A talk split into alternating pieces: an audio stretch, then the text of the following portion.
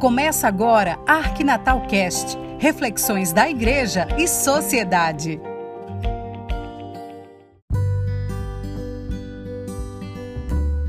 Olá, bom dia. Mais uma sexta-feira, mais uma reflexão. Hoje eu trago a reflexão um pouco parecida com algum podcast que já foi gravado em relação à questão de perdas. Como é triste enfrentar a perda de um ente querido, né? É meio triste a forma de sepultar, por exemplo, alguém querido nesse tempo.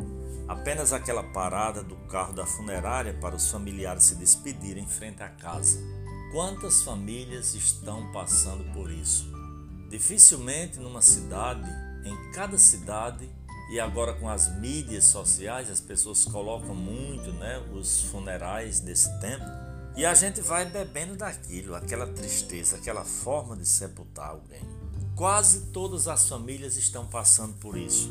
Começo com essa afirmação para poder discorrer sobre os nossos sentimentos no momento em que precisamos, mais do que nunca, nos alimentar com um bom relacionamento com a gente mesmo, com as pessoas que estão ao nosso redor, na nossa própria casa e, no mínimo, relacionamento num telefonema, numa plataforma digital, num abraço, num cheiro virtual, numa lágrima que desce no rosto no momento de uma chamada de vídeo, você aqui e o outro ali. E muitas vezes este ali é numa UTI. Temos visto algumas chamadas de vídeo, né? Alguns familiares se comunicando com um paciente na UTI é muita lágrima, é choro, porque parece ser quase a perda. A gente tem na cabeça da gente que isso aí já é uma separação. Então é muito triste essa situação nesse tempo de hoje. É triste se despedir, por exemplo, de alguém que deu a vida, né, como dizemos, desde seu entendimento de gente, para cuidar intensamente de seus familiares.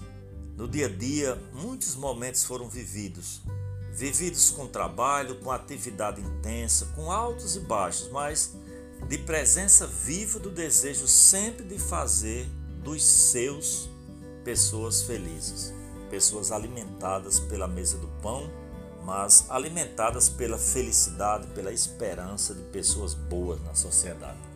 Falo dessa tristeza de sepultamentos à distância, sem vermos o corpo sem vermos a pessoa que está se despedindo.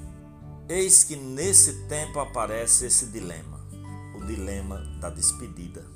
Como é triste, como é triste nos despedir de alguém sem poder abraçar, sem poder beijar, sem poder chorar vendo seu rosto, vendo seu corpo.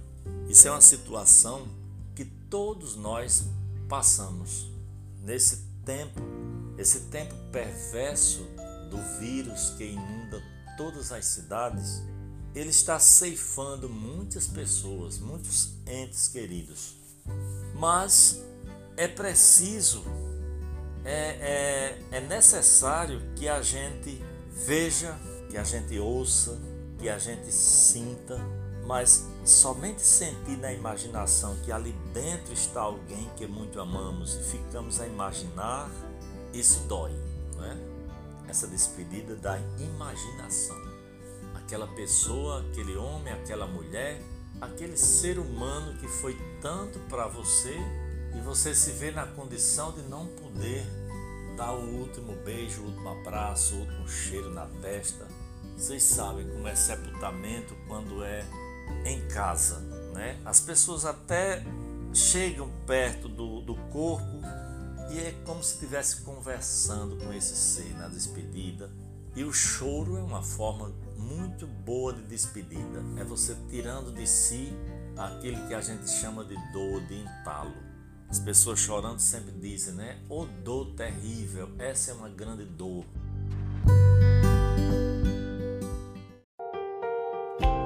Você está ouvindo o podcast da Arquidiocese de Natal, o Arquinatal Cast.